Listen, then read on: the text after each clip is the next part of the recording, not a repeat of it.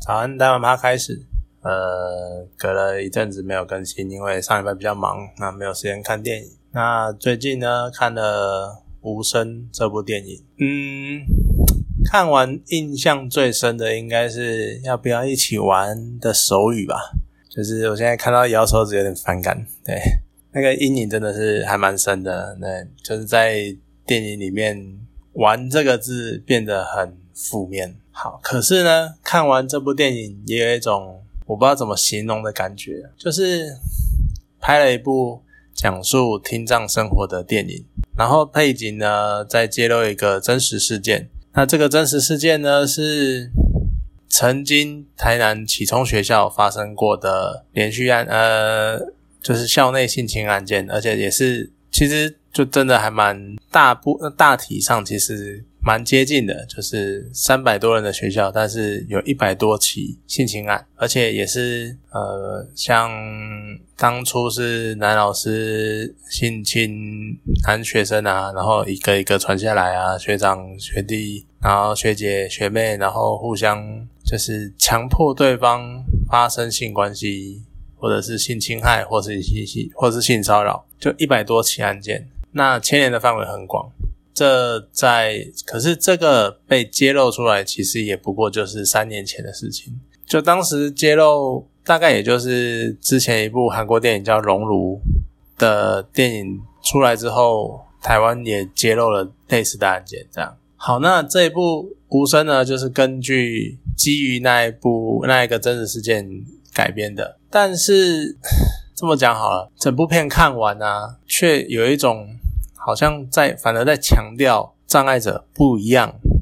就给人一种这种这种印象。我不确定这对我们去了解听障或接受听障人士有没有帮助。呃，你看的时候你会很愤怒，你会很哀伤，啊，你也会很同情他们，然后你会觉得哦，自己应该要多注意他们啊，多帮他们一把。可是认真想一想，这个心态这样是好的吗？其实有时候对于障碍者来说，他们只是希望我们这些外人、这些正常人，能够把他们当做普通人来看待就好了。呃，我们可以换一个例子，就来试着想看看。其实这就有点像是很多人啊，嘴巴上面会说：“哦，我尊重女生啊，我很支持女权啊。”可其实呢，他们内心不管是潜意识或是有意识的，在真正的想法，其实是我支持啊。啊，我就已经支持你们，你们可以有你们的权利了。那你们还要怎样？就一直给你们吗？无限上纲吗？很多人其实，在支持女权的时候，他们是抱着这个想法的。那其实这个想法根本就是你们觉得啊，你们的权这种，其实那种就是你们的权利是我给你们的那种心态，就可能类似这样的心态吧。就是好像你们因为你们很可怜，所以我们要照顾你们，因为你们不一样。你们有残缺，所以我们要关怀你们，就有一种这种感觉。可是其实他们要的就只是一个对等、平等，把他们当做平起平坐，不需要特别的出于自己不知道哪来的善意去关怀的想法。那可能就是因为有这种感觉，所以我看这部电影的时候有那么一点点不舒服。好，那电影呢？它从贝贝就是女主角。周遭的生活环境，然后还有就有，其实主要有一点在讲他啦，就是贝贝周遭的环境，然后在学校的生活，然后还有在家里的互动这样子。那你从他的从小到大生长的环境，然后还有他回到家里的日常生活去看呢，你其实可以感受到一个社会边缘人他的在挣扎，而且还有就是贝贝明明已经被性侵了，可是他却选择隐忍，不想让爷爷奶奶知道，更不想。离开学校，而这原因是因为他觉得这个世界上他只有学校可以去了，他不会再遇到任何把他当正常人的人，或者是跟他一样的人，不把他当外人看的人。所以，他即使已经被性侵了，被怎样了，但他还是想要回到学校。那这种就是，即使同温层有毒，我还是宁愿待在里面的矛盾感，你可以从贝贝的身上看得很明显。然后你再加上爷爷奶奶从小就呃觉得啊他听不到啦啊他应该怎样啦啊他长大就没有用啦啊他就是要关在家里面养啊，这其实是一种隐藏在关怀下的歧视，而且再加上男主角张晨的妈妈，她一直打电话想要叫爸爸把儿子带走，离开他，不要当他的拖油瓶。像这种来自家人的歧视，你其实可以感受得到长辈他们已经把小孩当成一种责任，又不能放弃，哎，又不能对他们抱有什么希望的那种感觉。然后也点出了障碍者他们连家人都很难理解他们的困境。可是你这些叙事的方式会更进一步的强调这群人、这群障碍者的边缘化，甚至于主角呃冲太快被车撞啊，挡在中间，因为不注意挡在中间，然后被人骂。可是其实这并不是真的很特殊的，但他说到这些场景，反而点出了听障者的。不同，然后他进了电影院被歧视，然后想逃，就呃一直在加深我们这些人不一样，这些人不一样，这些人不一样的印象。可是其实我觉得我们已经一直在讨论这些话题，讨论这些议题干嘛的？我们其实已经知道他们有他们不变的地方，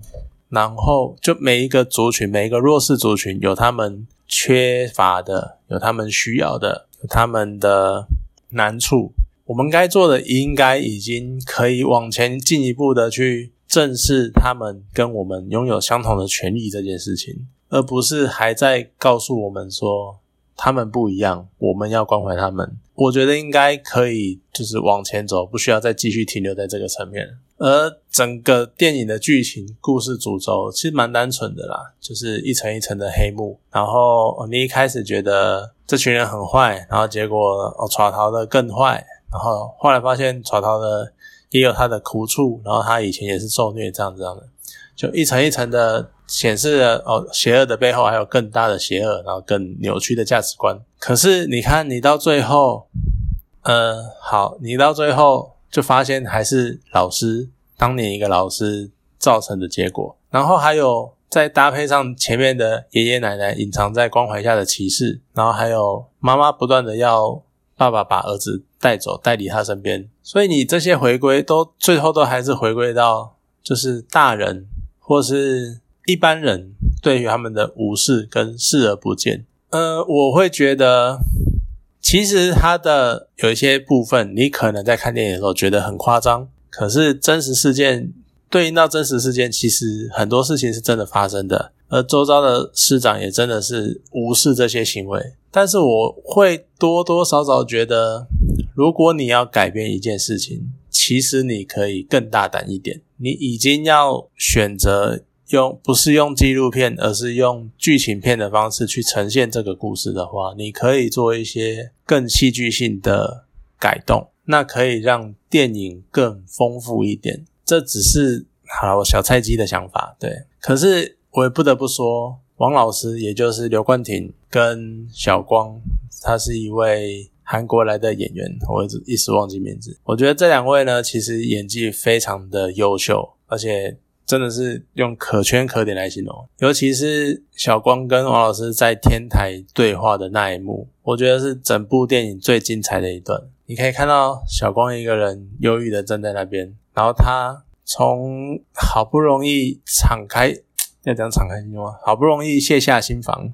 跟王老师面对当年的。问题，然后他心中充满了仇恨，到他从仇恨开始怀疑自己是不是个变态，这个转变的过程，然后还有他最后崩溃大哭，他不，他真的就算他是韩国人，但是也很刚好，因为他演的是一位听障者，不能讲话，所以都是用手语，可是他不需要用言语说台词，他是用全身的每一个肢体动作在演这一段台词。然后还有王老师，他就在旁边看着，可是他看着一个小孩崩溃，但自己却无能为力，因为已经发生了，伤害已经造成了，而他也没有办法，因为他也不是什么心理辅导专业或干嘛的，他就只能看着孩子在那边怀疑自己的存在，然后无能为力。这真的是你看的那个当下，你就是会很揪。心就是揪成一团，然后你真的会觉得，对我们真的没办法做什么。我们很想做什么，可是我们做不到什么事情，我们就只能这样看着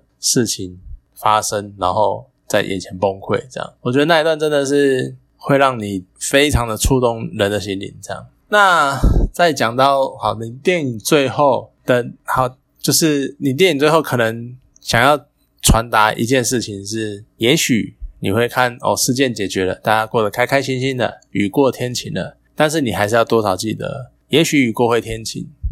但终究还是会有再下一个雨天。只要很根本性的问题还存在，那这些事件其实会不断的再度重演，因为曾经造成的伤害，它会一直的延续下去。如果你不去重视它，不去治疗它的话，它会一直不断的循环复制，再一直延伸下去。不过虽然呢，哈这样讲，可是。我在看电影的时候呢，我就后排的观众片尾曲一响起就干在演什么东西啊？呃，我的嗯好，我就走了。对，好，没关系。然后走出影厅的路上呢，背后后面的那一对来看电影的就这样啊啊，刚刚最后那一段是什么意思？对我嗯，就有的时候挑挑一下片啊，对，就自己看一下要看什么电影，不需要人云亦云。那我看完这部电影，其实我第一个时间想看的是何仙姑是什么意思，因为我觉得